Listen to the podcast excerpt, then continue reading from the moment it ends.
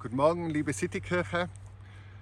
Was kann man von einem 3000 Jahre alten Gedicht, von einem 3000 Jahre alten Lied über das gute, über das glückliche Leben lernen, das in den letzten Jahrzehnten in der modernen Psychologie erforscht und nachgewiesen wurde? Den Schlüssel zum Glück. Der Schlüssel zum glücklichen Leben, zumindest ein ganz wichtiger Schlüssel zum glücklichen Leben, ist das Grundgefühl, das sich durch den 103. Psalm zieht. Dieser Psalm 103, den werden wir uns heute gemeinsam vornehmen als Teil unserer Psalmenserie. Und er ist durchdrungen von dem Grundgefühl der Dankbarkeit, der überwältigenden, staunenden, jubelnden Dankbarkeit. Wir werden in drei verschiedenen Aspekten diese Dankbarkeit beleuchten. Wir werden uns die Frage stellen, wofür bin ich dankbar? Die Gründe der Dankbarkeit, die in diesem Psalm zum Ausdruck gebracht werden. Wem bin ich dankbar? Das heißt der Adressat unserer Dankbarkeit.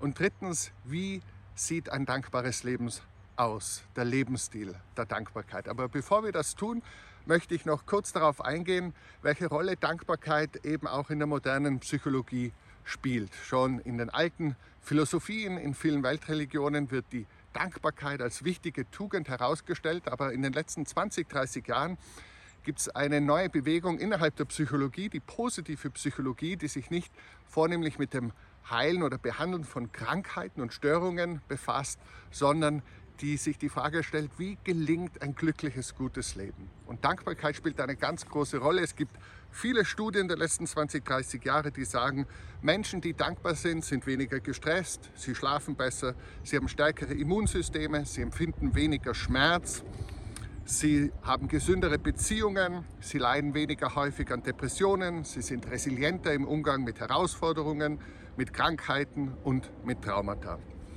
Es ist natürlich wie immer in der Wissenschaft strittig, wie genau man diesen Effekt messen und nachweisen kann in der Fachliteratur.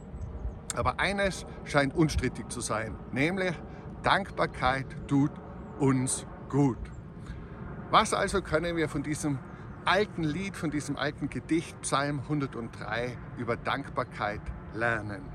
Erstens, der Psalm beginnt mit einem Aufruf zum Lobpreis, zum hörbaren Ausdruck der Dankbarkeit. Beginnt mit dem Aufruf, den der Dichter an sich selbst stellt. Lobe den Herrn meine Seele und was in mir ist, seinen heiligen Namen. Lobe den Herrn meine Seele und vergiss nicht alle seine Wohltaten.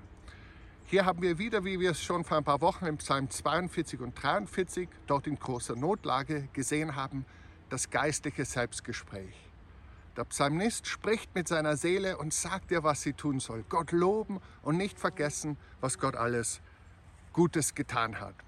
Und das bildet eine Klammer um den Psalm. Es beginnt mit diesem Aufruf, Aufruf an die eigene Seele, Gott zu loben und zu preisen. Und es endet mit dem Aufruf, dass alle Engel, alle Gottesdiener, alle Werke Gottes, die ganze Schöpfung Gott preisen soll. Und zum Schluss heißt es wieder, lobe den Herrn meine Seele. Das ist also die Klammer rund um diesen Psalm. Und der Schlüssel ist, vergiss nicht, was er dir Gutes getan hat. Rufe dir die guten Dinge in Erinnerung. Bei der Dankbarkeitsintervention in der modernen Psychologie ist genau das die Praxis, die empfohlen wird. Jetzt kurz zu diesen drei Aspekten. Erstens, wofür bin ich dankbar? Zweitens, wem bin ich dankbar? Drittens, wie sieht ein dankbarer Lebensstil aus? Wofür bin ich dankbar? Die Gründe der Dankbarkeit. In den Versen 3 bis 5 zählt der Psalmist auf, was ihn als Einzelnen, als Einzelperson betrifft, wofür er oder sie dankbar ist. In dem Fall ist David er. Jeder dieser Punkte eignet sich für lange, tiefschürfende Betrachtungen. Und das möchte ich dir ans Herz legen, dass du im Laufe der Woche vielleicht diese Verse auswendig lernst und darüber nachdenkst.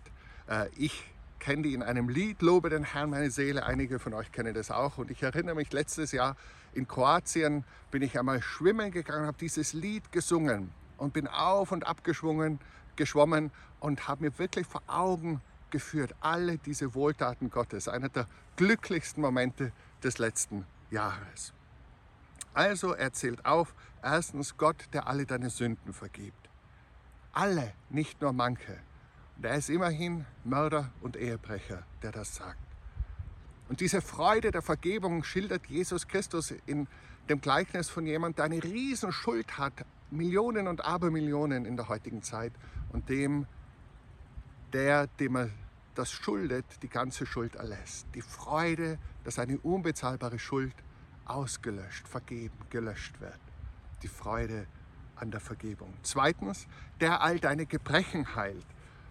Wir glauben, dass Gott jetzt schon eingreift, dass er Kranke heilt und zwar oft durch die Medizin, durch Ärztinnen und Ärzte und auch immer wieder durch Gebet. Das sehen wir vor allem im Leben von Jesus Christus.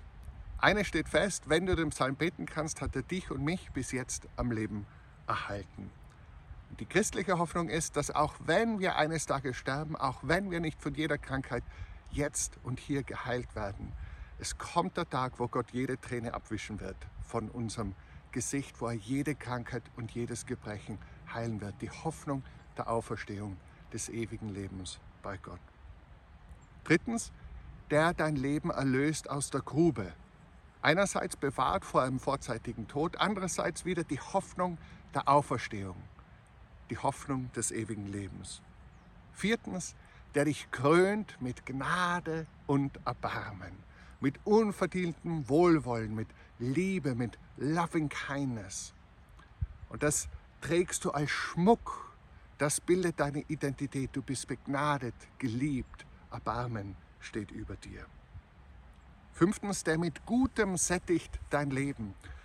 Da ist mir eingefallen eine Passage aus dem Propheten Jesaja, Kapitel 55, Vers 2, wo Gott sagt: Warum wiegt ihr Geld ab für das, was kein Brot ist, und euren Verdienst für das, was nicht sättigt? Hört doch auf mich und esst das Gute, und eure Seele labe sich am Fetten. Und so oft versuchen wir Glück und Zuversicht und Zufriedenheit zu finden in Dingen, die uns letztlich nicht sättigen. Im Gegensatz dazu sagt Jesus, ich bin gekommen, dass sie Leben haben und Leben, ist, Leben haben in der Fülle. Gott sättigt uns nicht mit Fast Food, sondern mit Gutem. Das erinnert mich auch an Augustinus, der ein Lebemann war in allen möglichen Philosophien und Religionen und Beziehungen das Glück gesucht hat und der in seiner Autobiografie zu Beginn betet, Gott, du hast uns für dich selbst gemacht und unser Herz ist rastlos bis es in dir zur Ruhe findet. Diese innere Ruhe. Du sättigst mein Leben mit Gutem. Du stillst den innersten Hunger, den tiefsten Durst. Und sechstens, meine Jugend erneuert sich wie bei einem Adler. Ich schöpfe neue Kraft für neue Herausforderungen. Sechs Punkte, die der Psalmist aufzählt, wie er als Einzelner gesegnet wird alle meine Sünden werden vergeben, alle meine Gebrechen werden geheilt, mein Leben wird erlöst aus der Grube. Gott krönt mich mit Gnade und Erbarmen, Gott sättigt mein Leben mit Gutem und meine Jugend erneuert sich wie bei einem Adler. Der zweite Teil ist, dass diese Einzelperson eingebettet ist in die Geschichte eines ganzen Volkes, des Volkes Gottes, aller der Menschen, die zu Gott gehören. Vers 6 und 7 lautet, der Herr verschafft Gerechtigkeit und Recht allen, die bedrückt werden. Er tat seine Wege kund dem Mose, den Söhnen Israel, seine Taten. Setzt an mit dem Exodus, mit der Befreiung dieses Volkes aus der Sklaverei heraus, aus dem immer die Solidarität erwächst mit allen, die unterdrückt, die bedrückt werden. Aber der Kontext für das, was folgt, ist, dass direkt nach dem Exodus das goldene Kalb folgt, das das Volk sich Götzen macht, sich von Gott abwendet und deshalb wieder und immer wieder Gottes Vergebung braucht. Goldenes Kalb ist in Kapitel 32. Im Kapitel 33 betet Moses, zeige mir deine Wege, zeige mir deine Herrlichkeit. Darauf spielt der Psalm an. Du, du zeigtest Mose deine Wege. Und im Psalm heißt es dann weiter von Gottes Vergebung, von Gottes Erbarmen, dass er an uns nicht handelt nach unseren Sünden, also es ist ein Nachdenken über dieses Erleben der Gnade Gottes, gerade wenn man sich von Gott abgewandt hat, so wie es beim goldenen Kalb der Fall war. Für mich und für dich ist es so stark, dass unser Bild von der Güte Gottes, vom Handeln Gottes nicht begrenzt ist auf das, was ich individuell erlebt habe in meinem Leben, sondern eingebettet ist es in die Geschichte eines ganzen Volkes, in die Geschichte Abrahams, Isaaks und Jakobs, in die Geschichte Mose und Davids, in die Geschichte von Jesus Christus und der Apostel eingebettet in eine Geschichte, eine Heilsgeschichte Gottes.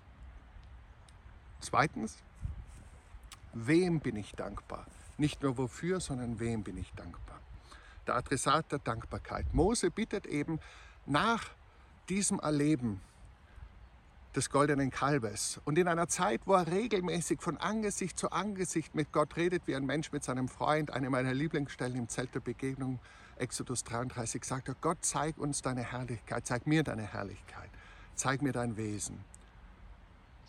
Damit verbunden ist die Frage, wer oder was steht hinter dem Universum, wie ist Gott tatsächlich? Atheistisch würde man sagen, nichts steht dahinter. Man könnte sagen, eine unpersönliche Energie, ein ungnädiger Despot und so weiter und so fort. Aber die Überzeugung der Juden und Christen ist, dass ein liebender, barmherziger Vater hinter diesem Universum steht. Und hier ist der Berggipfel der Offenbarung, so wie dieser Gipfel hinter mir, der Bettelwurf.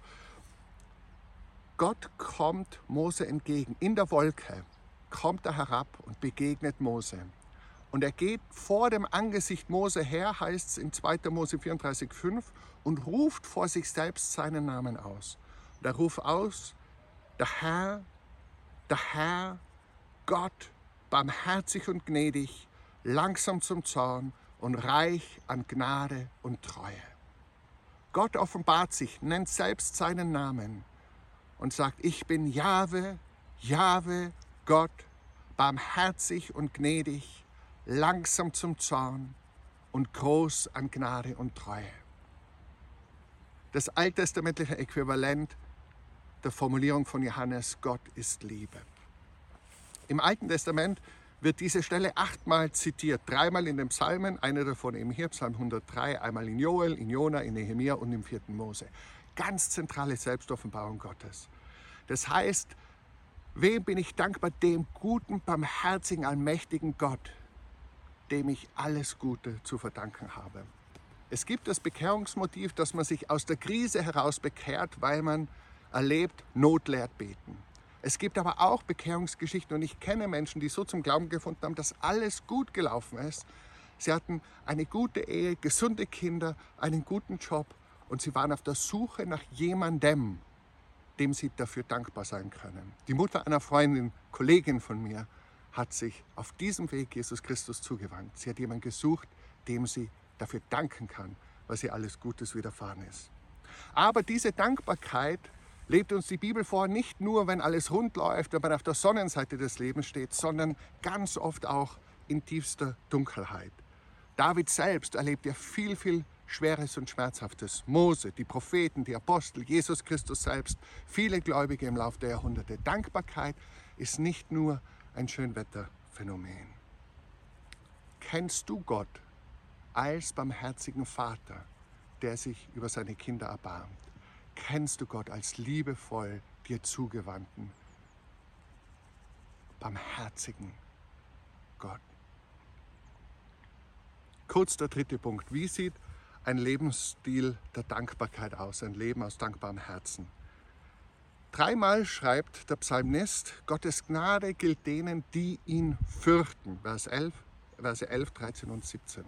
Gott fürchten heißt nicht Angst haben vor Gott, so wie wir einen Tyrannen oder einen Bully fürchten, sondern heißt Ehrfurcht haben, Respekt haben, Gott als Gott ernst nehmen, dankbar staunen. Das Gegenteil wäre Gott missachten oder verachten, Gott für dumm verkaufen. Galater 5,6 sagt, Gott lässt sich nicht für dumm verkaufen. Und wie sieht der Lebensstil derer aus, die Gott als Gott ernst nehmen, die ihn fürchten? Vers 18, die seinen Bund halten, die seiner Vorschriften gedenken, sie zu tun. Ähnlich wie am Schluss der Bergpredigt. Wer meine Worte hört und sie tut, der wird gesegnet sein. Und zwar nicht, um sich bei Gott einzuschleimen, um sich sein Wohlwollen und seine Liebe zu erarbeiten, sondern weil Gott uns liebt, weil wir ihn als barmherzigen Vater kennen vertrauen wir, dass seine Gebote gut sind.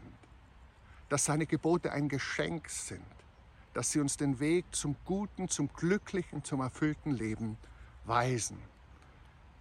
Als Beispiel fällt mir ein, eine Sportlerin, ein Sportler mit einer Trainerin oder einem Trainer. Die verlangen Dinge, die schmerzhaft sind, die wehtun, Verzicht, Dinge, die herausfordern. Aber der Athlet, der dem Coach vertraut, dem Trainer vertraut, wird es tun, weil er weiß, der Coach möchte mich fit machen. Letztlich ist es eine Vertrauenssache. Glauben wir, dass Gott es gut mit uns meint? Kann ich Gott wirklich vertrauen? Für mich als Christ ist der größte Liebesbeweis Gottes, dass Gott Mensch geworden ist. Davon wusste David noch nichts. Dass Gott einer von uns geworden ist, dass er sich angreifbar hat machen lassen. Nicht nur berührt werden konnte, sondern auch gekeißelt und gekreuzigt werden konnte. Gott ist einer von uns geworden und damit er uns alle unsere Sünden vergeben und alle unsere Gebrechen heilen kann, hat er unsere Schuld und unsere Gebrechen auf sich genommen. Jesus Christus am Kreuz. Jesaja prophezeit das im 53. Kapitel. Dieser Liebesbeweis Gottes, dass Gott der Vater freiwillig seinen Sohn sendet und dass der Sohn freiwillig kommt und aus Liebe zu dir und mir sein Leben gibt und dass der Heilige Geist diese Liebe in unser Herz ausschüttet, das ist für mich der Grund, warum ich Gott vertrauen kann als dem, der gnädig und barmherzig ist, langsam zum Zorn und reich an Gnade und Treue. Praktisch, wie können wir das in der kommenden Woche umsetzen? Ich habe schon gesagt, ich selbst liebe es, den Psalm auswendig zu kennen und zu singen. Lerne doch zumindest die, zumindest die, zumindest die ersten fünf Verse auswendig und denk drüber nach. Zähl alle Wohltaten Gottes auf. Etwas, was ich empfehle, nimm dir mal Zeit und schreib so eine, einen Lebenslauf der Dankbarkeit und liste auf alles, was dir Gutes widerfahren ist. In deiner Kindheit, in deiner Jugend, in all den Jahren, alles, wofür du dankbar sein kannst. Die Tatsache, dass es dich gibt, alles, was dir Gutes widerfahren ist. Ich habe das mal begonnen, ebenso beim Schwimmen, auf und ab schwimmen, mir gedacht, welche Menschen mir gnädig waren, welche Menschen in mich investiert haben, was mir alles zugefallen ist in meinem Leben. Und ich bin an kein Ende gekommen. Vergiss nicht alle seine Wohltaten. Wir vergessen oft schnell das Gute und fokussieren auf das, was uns Angst oder Sorge bereitet. Vergiss es nicht. Schreib tatsächlich einen Lebenslauf der Dankbarkeit. Oder, oder zusätzlich, fang ein Dankbarkeitstagebuch an und jeden Tag schreib dir drei Dinge auf, für die du an diesem Tag dankbar bist. Und danke Gott dafür. Wenn du es noch vertiefen willst, denk an eine Person, oder an Gott selbst, die dir besonders viel gegeben hat. Und schreib einen Dankesbrief. Schreib Gott einen Dankesbrief, liste an ihn auf, was du ihm sagen möchtest, wofür du dankbar bist lies es ihm vor. Schreib es für eine Person, vielleicht ein Elternteil, vielleicht eine Lehrerin, ein Lehrer, vielleicht irgendjemand, der dir Gutes getan hat. Die Königsdisziplin ist es nicht nur aufzuschreiben, sondern den Brief abzuschicken. Du wirst sehen, da liegt Segen drauf. Und wenn du es noch intensiver erleben willst, einer der Väter der positiven Psychologie, Martin Seligmann, empfiehlt das, dass du diese Person anrufst und sagst, ich möchte mich mit dir treffen, ich habe dir was zu sagen. Dass du das tust und dass du dich hinsetzt und diesen Brief vorliest. Ganz schwer auszuhalten, teilweise, aber ganz powerful. Also schreib einen Lebenslauf der Dankbarkeit für ein Dankbarkeitsjournal, schreib Dankbarkeitsbriefe. Lobe den Herrn, meine Seele, und was in mir ist, seinen heiligen Namen. Lobe den Herrn, meine Seele, und vergiss nicht, was er dir Gutes getan hat. Lob den Herrn, alle seine Engel, alle seine Diener, die er sein Wort tut. Lob den Herrn, alle seine Werke. Lobe den Herrn, meine Seele. Amen.